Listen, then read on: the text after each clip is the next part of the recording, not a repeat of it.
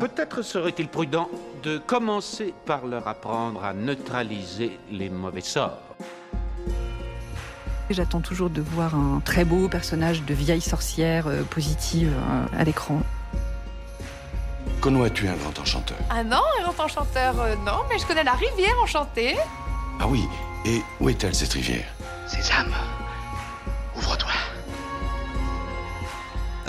une bonne chopine, hein, un petit peu de lambasse, installez-vous sur votre rondin de bois et ouvrez grand vos esgourdes. Vous n'avez pas le choix. L'anneau doit être détruit. Bonjour à toutes et à tous, vous écoutez C'est plus que de la fantaisie, le podcast hebdomadaire sur la fantaisie animée et produit par l'œil de chéri. Pour notre dernier épisode de l'année, nous avons voulu vous faire plaisir avec une émission sur Willow. Avons-nous encore besoin de présenter ce film de Ron Howard, sorti en 1988, qui a réjoui des millions d'enfants pendant des années et qui fait son retour en format série sur la plateforme Disney ⁇ Pour analyser ce film, Mehdi Achouche, maître de conférence à Paris 13, est venu sur notre podcast. On va écouter la bande-annonce d'époque, bien sûr, avant de se euh, lancer dans l'aventure. Nous reviendrons le 13 janvier 2023 après des vacances bien méritées. Nous vous souhaitons des belles fêtes de fin d'année. Bon épisode à vous. Le créateur de la guerre des étoiles. Le réalisateur de Cocoon. Un nouveau monde voit le jour. Malgré mes pouvoirs et la puissance de mes armées, vous êtes incapable de retrouver un tout petit enfant? Le monde est plein d'embûches. C'est pour ça qu'on a besoin de ton aide Ton voyage ne fait que commencer. Willow.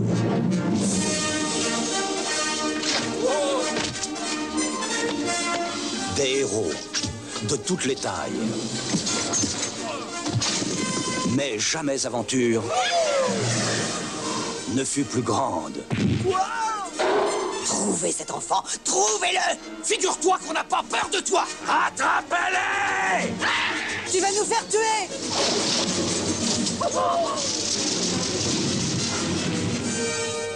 J'ai entièrement confiance en lui. Mehdi Achouche, bonjour à vous. Bonjour. On vous a eu plusieurs fois sur notre podcast, c'est plus que de la SF et on est heureux de vous inviter à parler de la fantasy cette fois. Je suis très heureux de pouvoir parler de fantasy également. On revient euh, aujourd'hui sur le film Willow de Ron Howard. C'est George Lucas, le papa de Star Wars, qui a écrit cette histoire de fantasy. Il y aura sept versions de script avant d'arriver à un récit correct. Le budget du film s'élève à 35 millions de dollars à l'époque. C'est la MGM qui coproduit et co-distribue le long métrage. Quand on parle de Willow, on parle évidemment d'un casting inoubliable où euh, Warwick Davis, âgé de 17 ans, qui joue Willow. Euh, Mad Martigan est interprété par Val Kilmer, qui sort de Top Gun. Euh, Joanne Wally joue Shorsha, la fille de la terrible sorcière Bav Morda. Alors, Mehdi, on va commencer avec une question assez simple. Pourquoi Willow est un film culte des années 80 Waouh, quelle question. Bah, je sais pas si je pourrais vraiment y répondre. Moi, je sais que c'était un des grands films de mon enfance. C'est un film que j'ai regardé en boucle, peut-être une centaine de fois, vraiment littéralement une centaine de fois, avec Dune d'ailleurs. C'est un film qui passait comme ça le week-end euh, euh, en fond sonore. C'était vraiment chouette. Avec mon frère et ma sœur, on adorait Willow, on adorait revoir Willow. Euh, il y avait Indiana Jones aussi. Hein. C'était un peu le même principe, quoi. C'était vraiment un chouette film d'aventure. Euh, y il y avait une vibe aussi très Star Wars quelque part. On pouvait sentir peut-être George Lucas. Et puis je pense aussi que je l'ai revu là il y a pas longtemps et on est vraiment aussi chez Tolkien quoi. Y a, on est vraiment c'est Bilbo le Hobbit quoi, revu et corrigé par l'auteur de Star Wars. Donc il y a vraiment un y a un talent, il y a une fraîcheur bizarrement en fait. Malgré l'inspiration très claire, l'influence majeure de Tolkien voire de Star Wars, malgré tout le film euh, le film paraît euh, paraît frais, si ce n'est original. Tout fonctionne très bien. L'humour fonctionne bien, l'action, c'est de l'aventure. Les films des années 80 sont très bons question aventure, je trouve. Il y a vraiment de très grands films d'aventure, de science-fiction, de fantasy, des films d'action, les Goonies, etc. Et Willow en fait partie. Après Splash, Cocoon et Gun-Ho, qui sont des comédies, Ron Howard euh, se lance dans, Willow. Euh, quel type de réalisateur est-il? Ron Howard, c'est un, un réalisateur qui maîtrise. Ron Howard, il sait ce qu'il fait. Ron Howard, il sait où il va et il sait comment il y va. C'est impressionnant. J'ai jamais été déçu, rarement été déçu par un film de Ron Howard. Il y a des films plus importants que d'autres, de Howard sans doute. Mais Howard, c'est vraiment quelqu'un qui, euh, qui n'est pas prétentieux. Hein. je trouve que ces films, ils savent, euh, où ils vont, ils ont beaucoup de respect pour l'action, pour l'aventure, pour leurs personnages, sans pour autant vouloir absolument traiter de thématiques majeures, importantes, etc. Et donc dans Willow, il y a, cet esprit-là, euh, léger mais intelligent malgré tout, qui transparaît de bout en bout. Oui, Ron Howard qui arrivera à faire des, films aussi qui, qui, seront notables. On pense à Apollo 13, qui est peut-être son, son, film le plus, euh, le plus connu. Euh, c'est aussi un espèce de. Il a quand même une réputation un peu de yes man, puisque euh, on l'appelle quand on a des problèmes. je pense notamment à, Solo, Star Wars Story, qu'il qui avait repris à, la dernière minute. C'est un, un, réalisateur qui a quand même. Bah, qui aime l'imaginaire, qui aime la science-fiction, qui aime la fantasy, qui, qui est un espèce de faiseur alors je dirais pas à la Spielberg, mais en tout cas qui, fait partie des faiseurs très solides, je dirais un peu à la Chris Columbus pour la jeunesse, j'ai l'impression. Ouais, complètement. Ron Howard, il a toujours été proche de George Lucas. D'ailleurs, il avait joué dans American Graffiti. Euh, c'est un acteur au départ. Et donc, cette proximité avec Lucas, cette proximité avec l'univers de Star Wars, elle se sent et elle se ressent, quoi, quelque part. Et donc, ça paraît très logique de voir Ron Howard qui fait un film basé sur une histoire de George Lucas, parce que vraiment, l'esprit est le même. Euh, bon, Solo, c'était pas le meilleur film de la franchise Star Wars, mais ça faisait quand même plaisir de voir Ron Howard qui pouvait enfin euh, vraiment pouvoir euh, euh, participer à cette franchise parce que vraiment, c'est, il a tout pour ça. Il a vraiment l'esprit d'une, franchise comme Star Wars.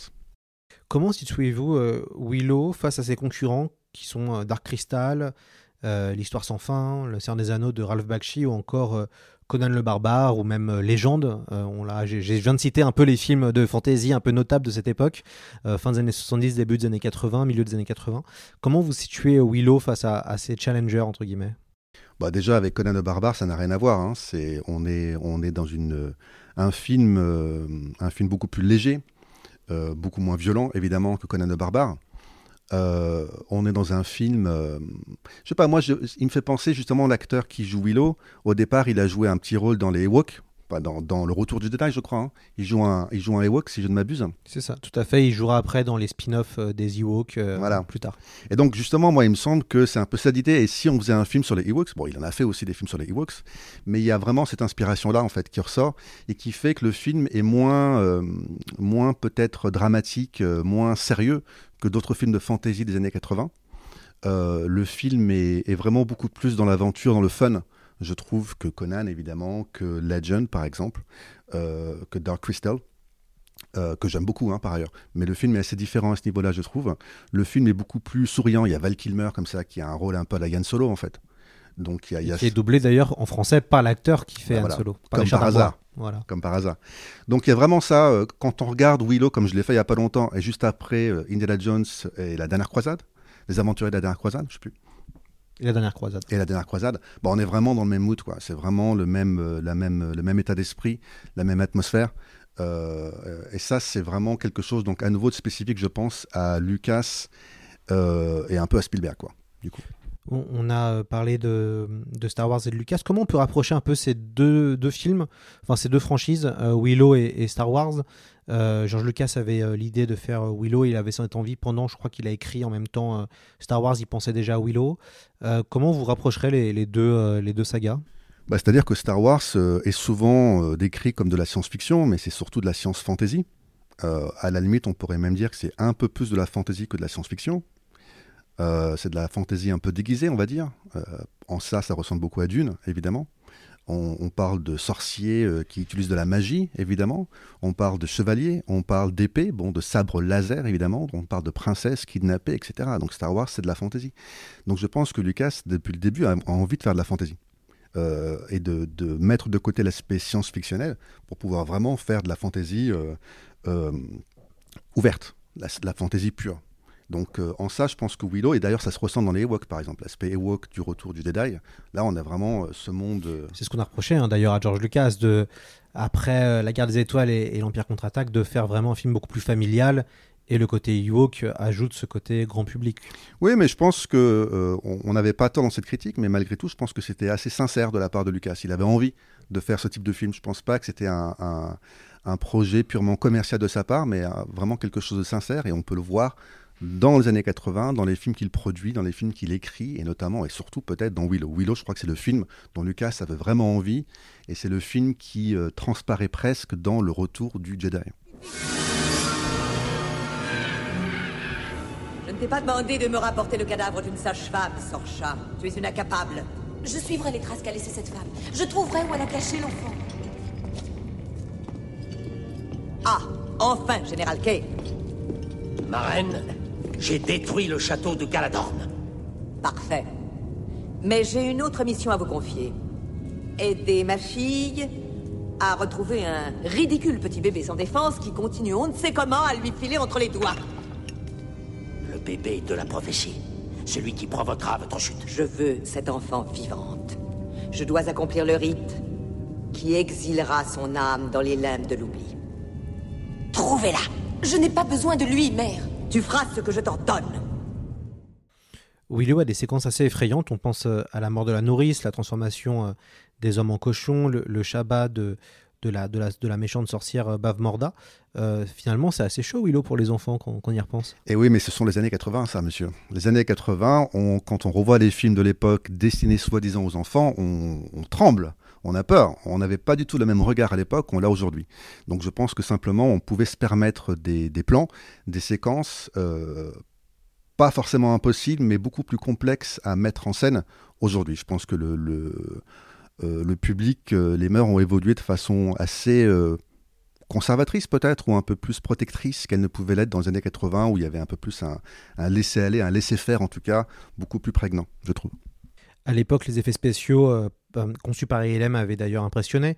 On avait loué le made painting euh, des décors, les effets visuels comme le morphing, où les, fameux personnages deviennent des cochons, et, évidemment tout le travail autour des Lilliputiens, alias Boonies, à l'écran. C'est un film assez ambitieux quand même, hein, Willow, d'un point de vue, juste d'un point de vue technique, euh, c'est quand même au-dessus de la moyenne. Bien sûr, bah, c'est Lucas. Hein. Donc euh, Lucas, c'est un peu comme James Cameron à la même époque aujourd'hui. C'est quelqu'un qui s'intéresse beaucoup aux effets spéciaux et qui fait des films aussi euh, quand il peut les faire au bon moment, quand les effets spéciaux sont prêts pour lui permettre de faire justement le morphing, par exemple, les transformations des personnages en différents animaux, qui sont très spectaculaires effectivement et qui annoncent Terminator 2, par exemple, ce genre de choses. Donc vraiment, Lucas, beaucoup de respect pour l'aspect technique et aussi, malgré tout, Lucas, en tout cas à l'époque, il a quand même la capacité d'écrire, de concevoir des films qui ne vivent pas que pour et par la technique, mais qui malgré tout pourront ajouter une intrigue, comme je disais, qui n'est pas très euh, euh, ambitieuse ou prétentieuse, mais qui fonctionne bien, et des personnages qui fonctionnent bien. Donc oui, techniquement, le film est très spectaculaire, le film est très solide, et c'est tout simplement parce qu'on a affaire à Lucas malgré tout.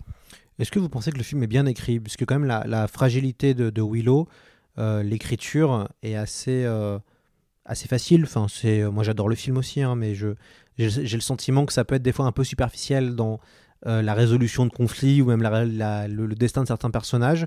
On sait que l'écriture chez Lucas, c'est jamais euh, évident.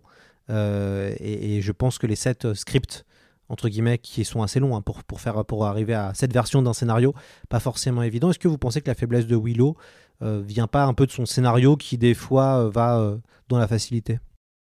Bah, Je pense que tout dépend ce avec quoi on le compare.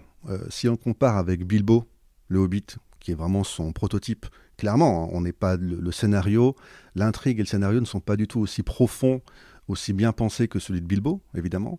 Les archétypes sont présents, mais clairement, c'est du, du Bilbo Light quelque part, quoi. C'est du Tolkien Light, ça c'est sûr. D'un autre côté, si on, compare avec la série télé, Willow, euh, je trouve qu'il est, il est bien mieux écrit et bien mieux pensé finalement que la série, en fait. Tu penses savoir ce qui est réel et ce qui ne l'est pas. Ce qui est lumineux et ce qui est sombre. Maintenant, oublie tout ce que tu sais. Viens avec moi. Ils arrivent. Willow. Nous sommes à la recherche du sorcier Willow. On m'a dit qu'une fois, il y a longtemps, vous avez vaincu les forces du mal. Vous êtes le portrait craché de votre mère. Mon cher ami, je pensais pouvoir empêcher tout cela. J'ai eu tort. Mon frère Erk a été enlevé. Le monde a besoin de vous. Il a besoin de votre magie. Suivez-moi. C'est là que nous devons aller. Alors justement, on peut faire la transition avec la, série qui vient tout juste de sortir sur Disney ⁇ euh, Qu'est-ce que vous en avez pensé, vous, Mehdi, de la, série vous, vous, qui étiez fan, du film enfant, est-ce que vous avez retrouvé un peu euh, quelque chose qui vous a fait retomber en enfance en regardant le show de Disney ⁇ Bah écoutez, je pense qu'il faut être honnête, je ne suis pas le public cible. Euh, euh, je suis quarantenaire, j'ai grandi avec le film, du coup euh, je suis un peu trop vieux, un peu trop con je pense pour, pour apprécier la série à sa juste valeur, parce que la série clairement elle cible non pas les enfants, mais elle cible les adolescents. je pense, notamment américain actuel. Donc je ne suis pas un adolescent américain ou une adolescente, surtout américaine actuelle. Du coup, je suis passé à côté malheureusement car, car le film vraiment ne, ne, va pas dans la même direction. Enfin, pardon, la série ne va pas dans la même direction que le film de ce point de vue-là. Ouais, la, série, on a l'impression d'avoir un, espèce de grand récit young adulte de fantasy qui est plutôt à la mode en, ce, en ce moment. Et pourtant, moi je trouve que la série a des chouettes personnages, des chouettes acteurs, ça se c'est très divertissant et ça se, prend peut-être moins au sérieux que des séries comme Les Anneaux de Pouvoir ou House of the Dragon, qui ont été un peu les deux grandes sagas de fantasy de, de, de cette année 2022. Oui, ben voilà, tout dépend avec quoi on compare. Effectivement, euh, effectivement, c'est beaucoup moins euh, euh, ambitieux que les séries qui ont été citées, et quelque part, ça peut être aussi un avantage. Bon, malheureusement, je trouve quand même que la série s'appelle Willow. Or, Willow est un personnage maintenant secondaire dans cette série, ce qui déjà pour moi est un petit problème. C'est le mentor, quoi, de ces personnages, d'une des personnages notamment. Mais ce qui était bien dans le film, c'est que le, personnage éponyme, Willow, c'était personne. C'était un nain, comme Bilbo. Euh, et donc il devait quitter son village et il devait partir dans le grand monde, il devait affronter des, euh, des monstres, il devait affronter la magie, il devait prouver sa valeur. Et il prouvait sa valeur, le happy end, c'était pas juste le retour au village, c'était Willow n'est pas n'importe qui, Willow est un héros, Willow est devenu le plus grand sorcier de tous les temps, il a prouvé sa valeur. Petite taille mais grande valeur. C'était ça le, message, la morale du film, et c'était beau. C'était un joli message pour le public enfantin ou adulte de l'époque. Et ça, on le perd un peu avec la série, puisque tous les personnages adolescents sont les fils ou filles d'eux, fils ou filles de rois, notamment, ou des sorcières ou des magiciens du film. Du coup, on a même le personnage de cette servante qui a priori n'est personne se révèle être, en fait, attention spoiler, le bébé qu'on avait vu dans le film. Donc le bébé qui est l'élu, évidemment, c'est de la fantaisie, donc il y a un élu ou une élue qui doit sauver l'univers, qui doit être l'impératrice du monde, du cosmos, ce genre de choses. Donc du coup, je trouve ça un peu dommage, un peu décevant qu'on retrouve pas cette idée du personne, du personnage qui n'est personne, euh, le menu frottin soi-disant qui va prouver sa valeur. Ça, c'était un message humaniste du film et qui, jusqu'à présent, est totalement absent de la série. En même temps, euh, la... le film avait des beaux rôles féminins. Euh, qui sont assez notables. Moi, je trouve que le personnage de Sorcha, même Patricia Hayes qui fait Raziel, c'est des personnages assez iconiques. Il y a des personnages féminins qui sont assez notables dans ce film. Même la méchante, hein, qui est totalement effrayante. Euh, et je trouve que la série a gardé ce côté-là d'avoir des personnages féminins forts et on peut trouver une vraie euh, euh, variation dans, ces deux Willow. Oui, oui, c'est vrai, effectivement, on peut le voir comme ça. de ce point de vue-là, ils approfondissent un petit peu les choses par rapport aux personnages féminins et par rapport aussi, on peut le dire, à la sexualité des personnages féminins. Ça, c'est quelque chose qui est complètement absent du film Willow, évidemment. Donc ça c'est bien, ça c'est l'aspect euh, moderne de la série qui permet de non pas d'approfondir mais d'explorer euh, un versant euh, un versant inconnu au film. Donc oui, effectivement. En France, le film a fait plus de 2 millions d'entrées. Alors le film n'est pas forcément, enfin est un succès. En tout cas, il a, il a rentabilisé sur les 35 millions de dollars, il en a récupéré 85 millions de dollars, donc ce qui est tout à fait honnête, mais ce qui n'est pas non plus un triomphe. Lucas imaginait un succès comparable à celui d'E.T. Comment ça se fait finalement que ça n'a pas eu le, succès d'E.T. Euh, c'est une bonne question. Euh, je sais pas. Si je savais, j'écrirais des films euh, qui auraient un, immense succès au box-office. E.T., c'est un film qui, en, termes d'archétype, fonctionne très très bien. E.T., je le revois régulièrement et tout fonctionne. Chaque scène, chaque plan est bien pensé, fonctionne très bien. Donc il y a vraiment le côté christique d'E.T. Qui, qui fonctionne très bien et qui surtout est au diapason, je pense, de la culture américaine de l'époque. Le film sort en 82, si je ne m'abuse. Et euh, je pense que la société américaine, notamment, a besoin de ce type de message qui euh, approfondit, qui va dans la même direction que celle de Rencontre du troisième type, quelque part. Donc vraiment, E.T. à ce niveau-là, il fonctionne très très bien. Willow, il n'a pas ce, message de, cette spiritualité, par exemple, qui est dans E.T. Euh, il n'a pas cette exploration de la banlieue américaine, de la famille divorcée, etc., qu'il pouvait y avoir dans E.T il n'a pas cette idée du Messie venu des étoiles, etc. Donc, euh, on parle d'archétypes, mais on ne parle pas d'archétypes qui sont vraiment tout à fait euh, adaptés à la société américaine des années 80. Donc, je pense qu'à ce niveau-là, euh, il devait, c'était fatalement quelque chose qui serait moins au rendez-vous de la, de la, du zeitgeist des années 80. Comment ça se fait que Willow n'a pas été franchisé avant, avant la série? Il faut quand même attendre presque 40 ans, euh, pour, enfin 35 ans pour voir, le, pour voir une série.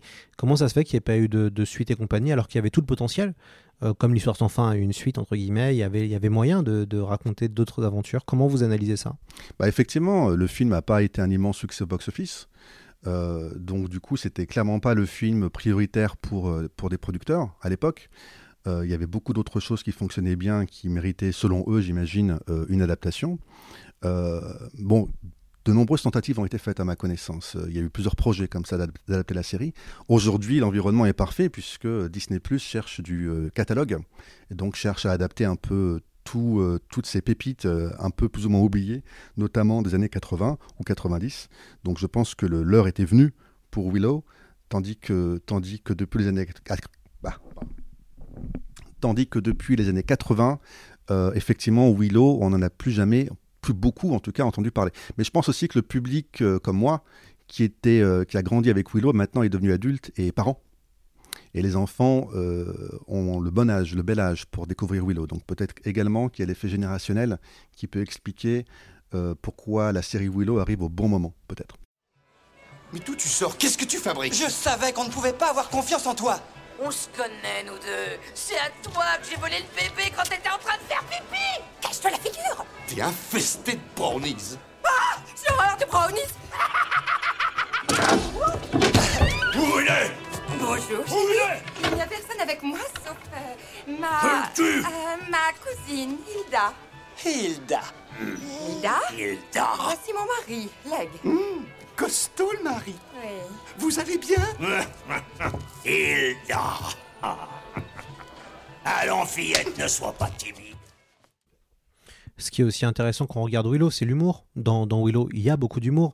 Alors on a l'impression que c'est très les années 80 aussi, on n'hésite pas à placer de l'humour un peu partout, mais on pense aux, deux personnages de, euh, de de Raoul en français, et de Franjean, les deux Lilliputiens, qui sont incroyables. Enfin, c'est, c'est des personnages très drôles et qui font évidemment penser au tandem R2D2, C3PO euh, dans, dans, dans Star Wars, mais c'est des personnages qui sont euh, vraiment, vraiment notables et on, s'en souvient. L'humour dans Willow participe aussi au charme du film, non? Oui, complètement. Bah, c'est ça. Ce que je voulais dire, c'est les années 80. Euh, on a beaucoup de films d'aventure, et quand je dis aventure, c'est-à-dire des films, euh, des films légers, des films avec beaucoup d'action, mais aussi beaucoup d'humour. Indiana Jones étant le paradigme de ces films-là, euh, mais également les Goonies, évidemment. Et Willow, c'est ça, c'est le, le, film à grand spectacle, à grand paysage, à grands acteurs, et avec beaucoup d'humour. Euh, qui ne sont pas forcément des comédies, mais qui ont beaucoup d'humour, beaucoup, de, beaucoup de, petites plaisanteries, beaucoup de personnages sympathiques, mais qui réussissent aussi quand même à avoir des moments dramatiques, suffisamment dramatiques en tout cas. Donc c'est des films qui fonctionnent bien euh, pour nous faire rire, mais aussi parfois, non peut-être pas pour nous faire pleurer, mais pour nous émouvoir malgré tout. Ça fonctionne bien et finalement, c'est pas si simple que ça. Donc oui, je suis absolument d'accord que ça fait beaucoup partie du charme du film Willow. Vous, votre séquence euh, préférée ou notable de Willow, c'est laquelle? Ah, je sais pas. Effectivement, il y a quand les deux Lilliputiens kidnappent le bébé avec leur oiseau. C'était, c'était assez, euh, c'était, bien parce que il y avait beaucoup de coups de théâtre comme ça dans le film.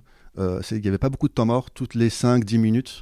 Euh, ça arrivait donc, ils font confiance à ce personnage interprété par Val Kilmer qui clairement n'est pas fait pour prendre en charge un bébé mais il lui refile le bébé quand même. Et puis quelques minutes plus tard, il voit l'oiseau qui s'en va avec le bébé qu'il a enlevé à, Kilmer, et on comprend que l'aventure ne fait que commencer. Et ça, ça m'avait beaucoup plu à l'époque parce qu'on ne pouvait pas prévoir ce qui allait se passer, mais on savait qu'il y aurait des rebondissements totalement inattendus, parce que que viennent faire ces deux Lilliputiens dans cette histoire? Euh, euh, Et ça, c'était, chouette, c'était très chouette. Puis il y a évidemment la, personnalité et le personnage de euh, Warwick Davis, qui a 17 ans à, à cette époque, et en fait qui est notable puisqu'il y a peu d'acteurs de petite taille euh, dans, le cinéma américain. Il y en a, évidemment, on pense à, il y en a peu et on, pense à Freaks, on pense à Twin Peaks, euh, on pense à, des films comme ça, mais il y en a peu finalement. Et ça aussi, ce qui était intéressant euh, dans Willow, c'est que ça montrait aussi des corps qu'on n'avait pas l'habitude de voir, et d'autant plus pour un film pour enfants. Oui, et c'est complètement raccord avec la thématique du film.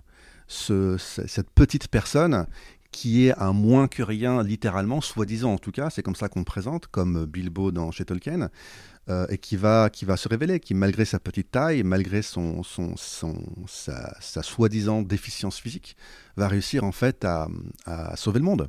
Et c'était un très beau message, et ça fonctionnait très bien, et l'acteur effectivement était très bon dans ce rôle-là, euh, parce qu'il avait, euh, il était vulnérable évidemment, mais aussi il était non pas altruiste, mais quand même généreux, bienveillant Et le comédien réussissait bien à faire passer sa bienveillance tout en montrant quand même sa peur, malgré tout, et son envie de rentrer chez lui pour retrouver sa famille. Donc il était ce partage, cette, ambiguïté, qui n'est pas facile finalement, je pense, à, à restituer pour un acteur, euh, transparaissait très bien. Il y a évidemment un autre euh, acteur important, il s'agit de Val Kilmer. Alors ce qui est intéressant en ce moment, c'est que Val Kilmer, il y a une espèce de revival.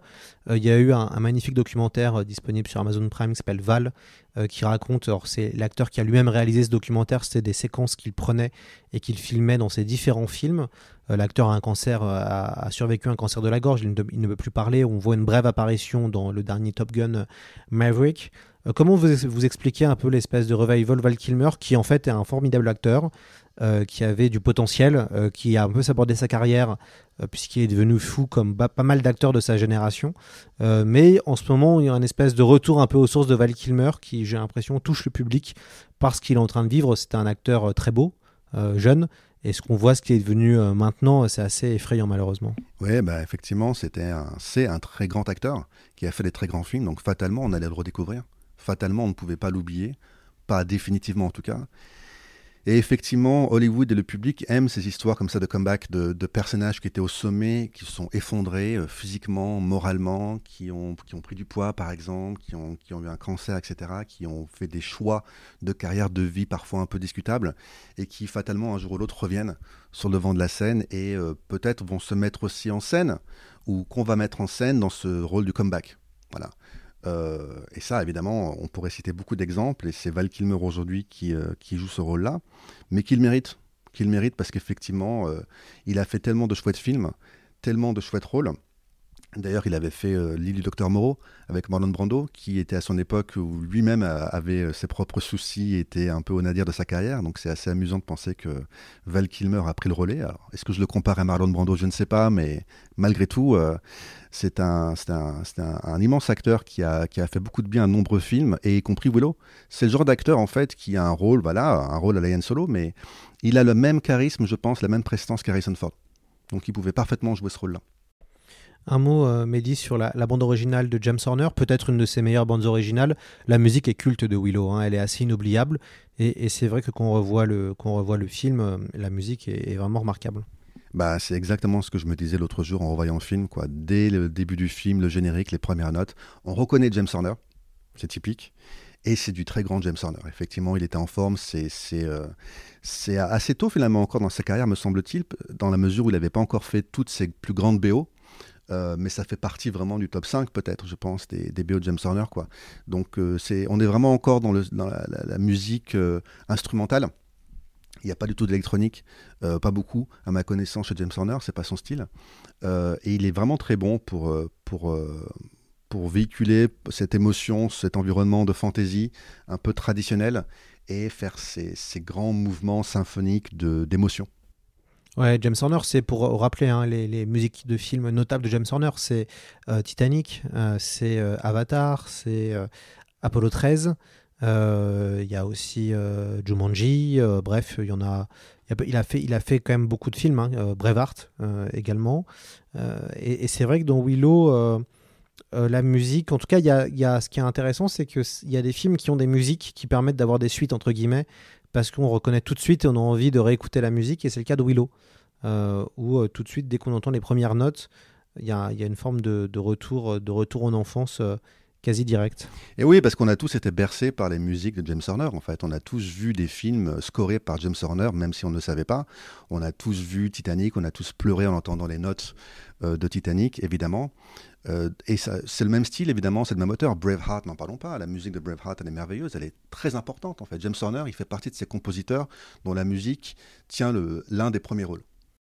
Et en même temps, un peu, on a l'impression sous maintenant. On pense plutôt à Howard Shore, on pense plutôt à, euh, à, d'autres compositeurs. Euh, je, pense à celui qui, a fait la musique de Dune et qui est dans tous les films de Nolan ou presque. ça Hans Zimmer on a l'impression que James Horner est un peu, euh, un peu oublié. C'est vrai que ça, c'est, je crois que c'est son dernier film, c'est 2016 et les 7 les les sept mercenaires. Le, reboot qui est pas un très bon film, donc du coup euh, compliqué aussi.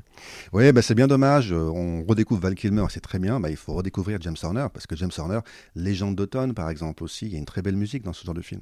C'est vraiment, il il est très bon pour faire une musique épique.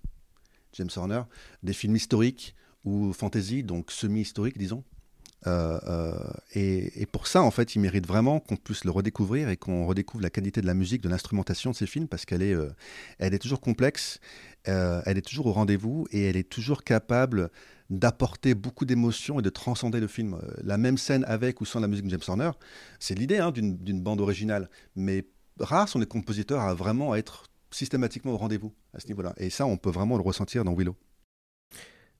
Qu'est-ce que, qui sont les, les héritiers de Willow pour vous, euh, Je Mehdi sais pas s'il y a beaucoup d'héritiers de Willow. Je sais pas. euh, je sais pas s'il y a beaucoup de. Est-ce que Peter Jackson, vous, vous, le mettrez comme héritier de Willow? Pourquoi? Bah, il y a des thématiques un peu. euh, en tout cas, toute la première partie du film avec euh, le village de Willow. On pense aux Hobbits. euh, Bien sûr. Mais du coup, ce que j'allais dire, c'est qu'il y a beaucoup d'antécédents à Willow, beaucoup d'inspiration, et notamment Tolkien. Du coup, forcément, quand Tolkien lui-même est adapté, on retrouve les éléments qu'il y a également dans Willow. Alors, est-ce qu'après, euh, Jackson euh, a pu s'inspirer de Willow pour certains plans, pour, euh, le, design du village? Oui, effectivement, c'est possible. C'est très possible, effectivement. Je n'avais pas pensé à ça, mais ça, mériterait d'être comparé comme ça, plan par plan presque, pour voir si vraiment il y a de l'inspiration. Mais c'est vrai que Willow, c'est surtout un film. où les influences sont, les influences antérieures sont massives. Euh, les influences postérieures de Willow lui-même, par contre, j'aurais un peu plus de mal à répondre à cette question, je dois dire. Elora va mourir. Tout ce que nous avons fait n'aura servi à rien. Non, nous pouvons encore vaincre Baf Morda. Elle est trop puissante, Razel. Métamorphose-moi et je l'anéantirai.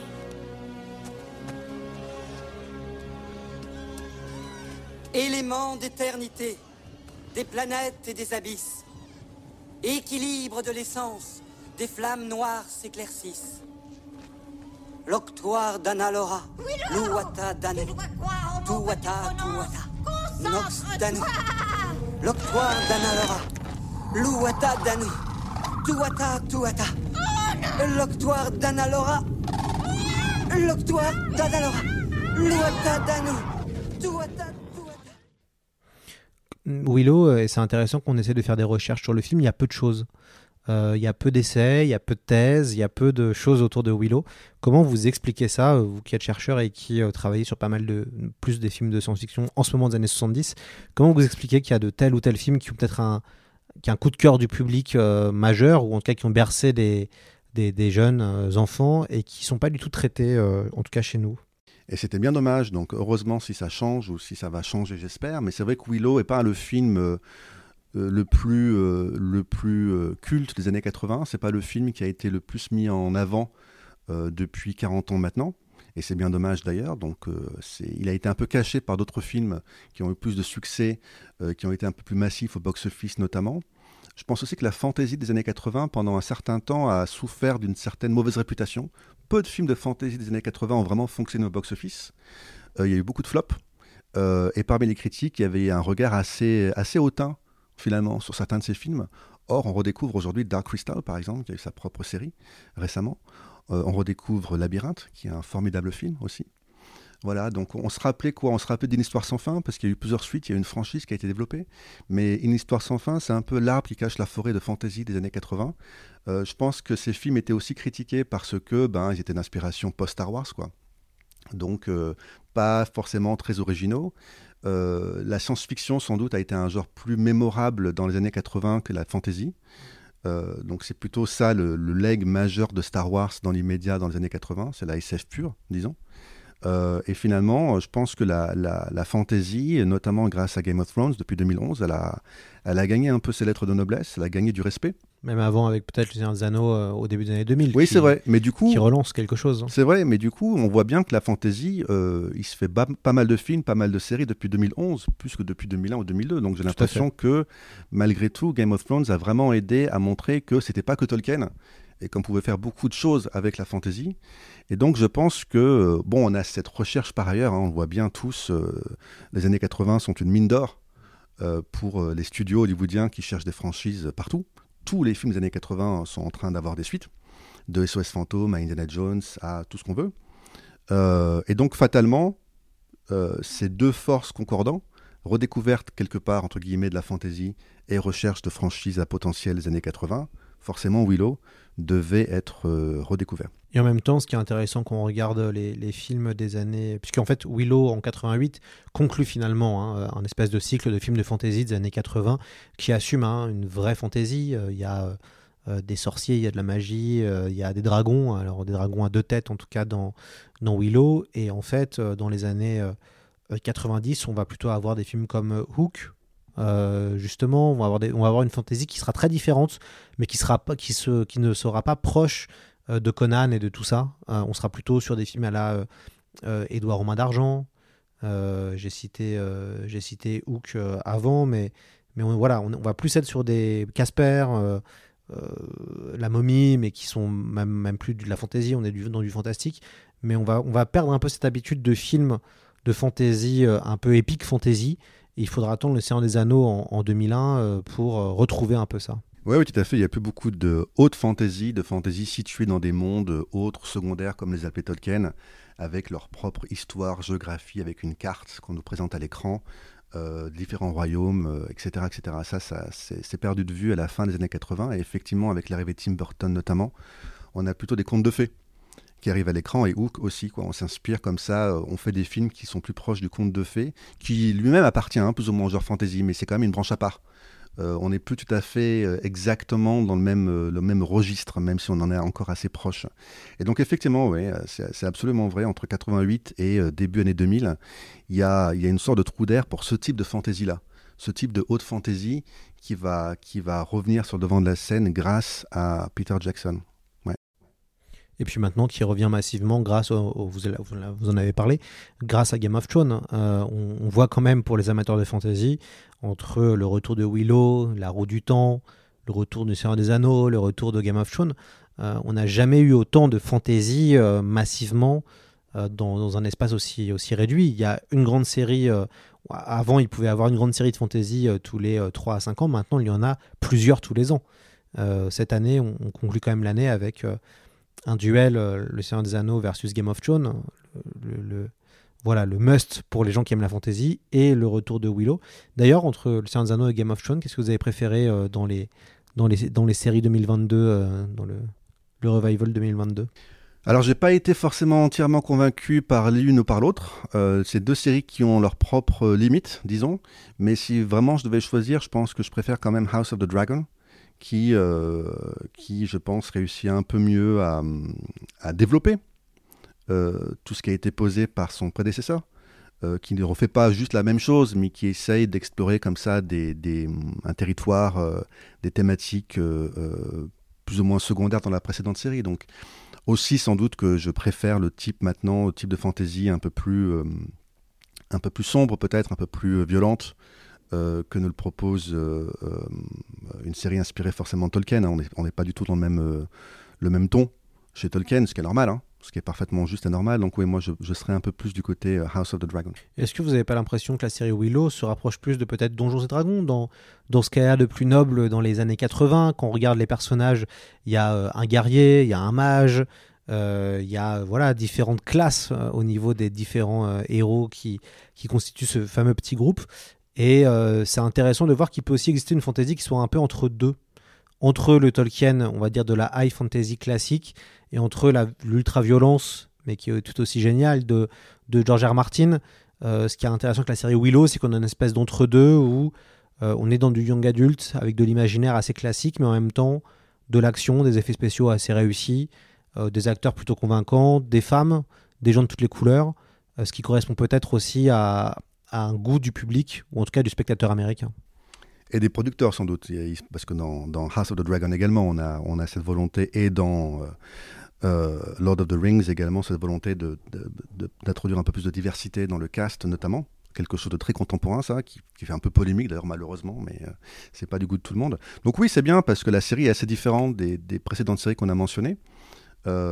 c'est pas, on, est, on est plus éloigné de Tolkien que Willow le film, ce qui est pas plus mal.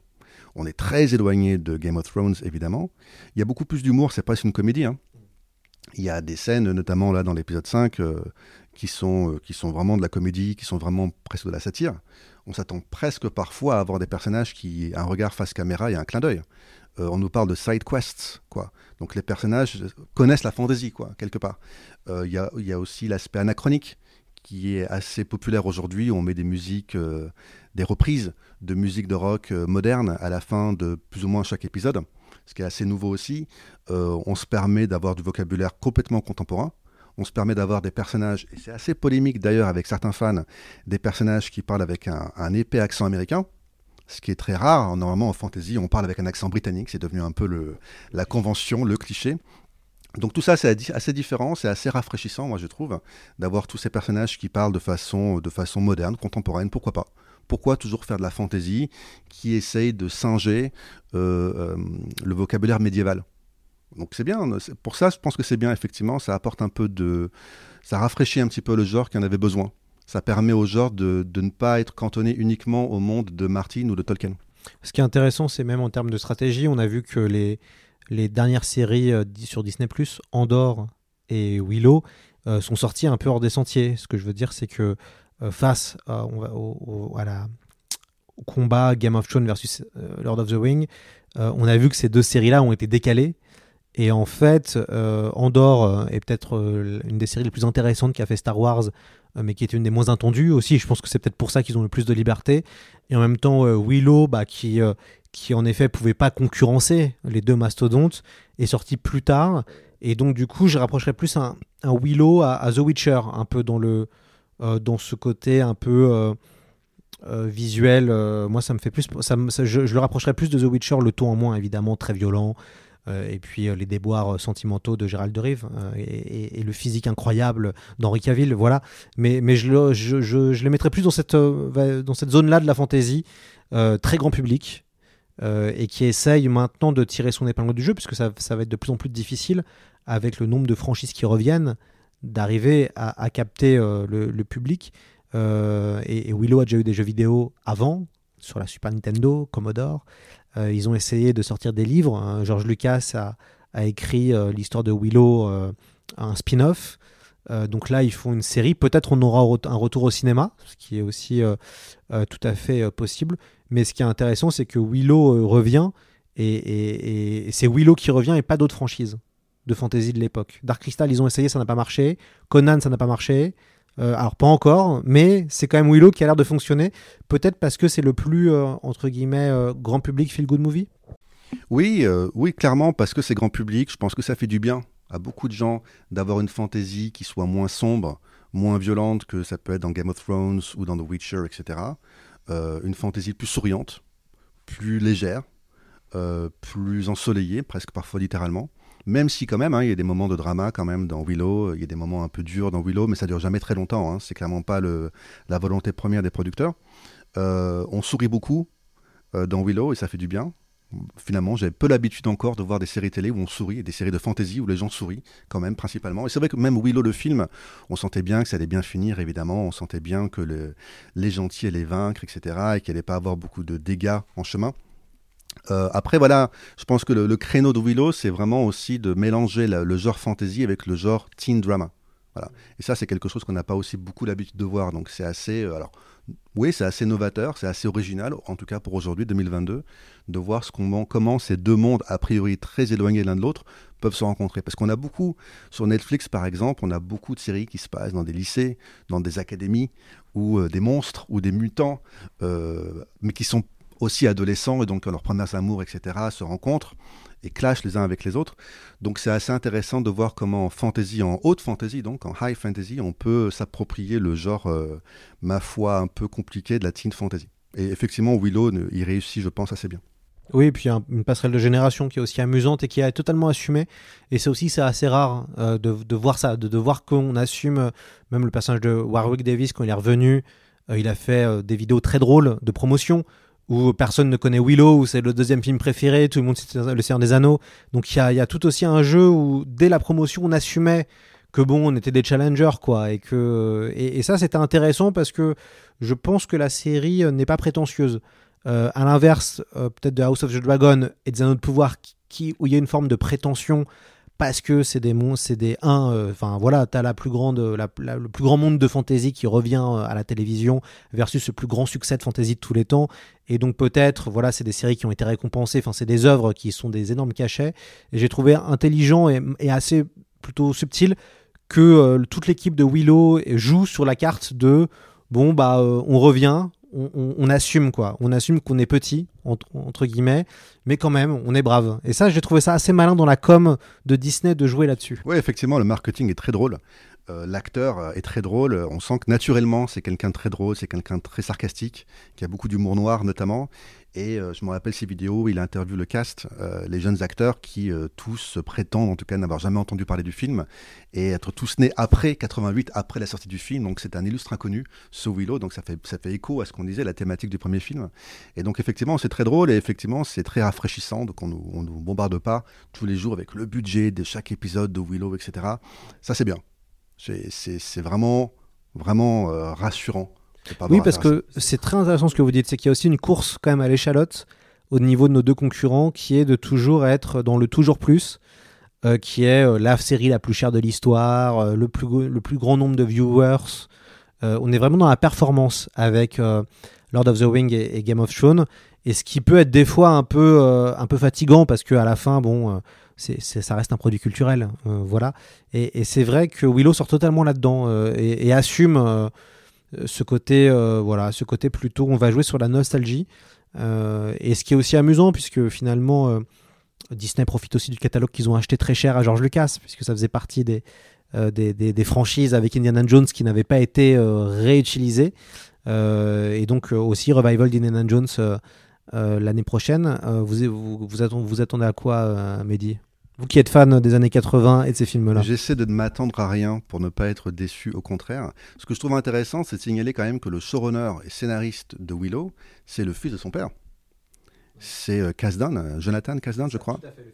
Voilà, donc le, le fils de Lawrence Kasdan qui a aidé à écrire les premiers Star Wars, euh, qui a aussi travaillé sur Solo, enfin quelqu'un très important dans l'univers de George Lucas, l'univers d'Indiana Jones et surtout des Star Wars, c'est de voir son fils qui lui aussi a aidé un peu sur Star Wars et qui maintenant produit Willow, écrit Willow, showrun Willow et écrit ou coécrit le prochain Indiana Jones, si je ne m'abuse.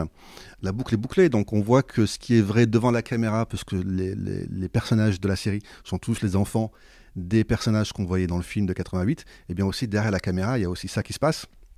Et je trouve ça très, alors c'est mignon, mais je trouve que c'est très euh, significatif de euh, ce passage de génération au sein de la société Lucasfilm. Et je pense que c'est vraiment bien de permettre à ces gens de, faire un autre type de fantasy, un fantasy qui, on va le dire, qui se prend moins la tête, euh, qui même à la, était presque parfois à la limite de la satire, comme je le disais tout à l'heure. Euh, et de ne pas avoir cette course à l'échalote, je pense que c'est vraiment, vraiment agréable. Euh, par contre, avec Indiana Jones 5, lui, il est au contraire attendu au tournant. C'est un film que tout le monde attend pour, euh, pour voir à nouveau Harrison Ford, peut-être le dernier, la dernière fois que Harrison Ford pourra, pourra interpréter Indy. Euh, moi, j'ai pas été un grand fan du, euh, du précédent, du 4. Qui n'existe pas. Qui n'existe pas, voilà, évidemment, bien sûr. Du coup, euh, pourquoi pas c'est plus Spielberg qui réalise le film. Les scénaristes également ont changé. Donc, euh, en plus, il y a l'actrice de, de cette série euh, formidable qui est Fleabag, si je ne m'abuse. C'est ça. Et j'aime beaucoup cette actrice, donc elle peut, elle peut trouver sa place, je pense, dans l'univers Indiana Jones, parce qu'elle a ce côté un petit peu, euh, un petit peu hors norme qui, peut, qui pourrait correspondre. Donc, attendons, on verra bien. Ce sera le, le mot de la fin. Merci beaucoup, Mehdi Achouch, euh, d'être venu sur C'est plus que de la fantaisie. Où est-ce que, où est que ça en est, votre livre sur la science-fiction des années 70, Mehdi? Ah, il sera terminé, je pense, d'ici la fin d'année. Fin d'année euh, 2022 Fin de l'année universitaire, donc c'est-à-dire euh, c'est-à-dire juin 2023. Pour une sortie, hein? Ah, ça, on verra, ça dépendra du, de l'éditeur. Très bien. Bon, en tout cas, on espère vous, vous retrouver sur le côté SF euh, pour, nous, pour, pour nous en parler. Un grand merci et puis belle fête euh, de fin d'année, Mehdi. Merci d'être venu pour cet épisode un peu Noël. Merci à vous, bonne fête à tous. À bientôt.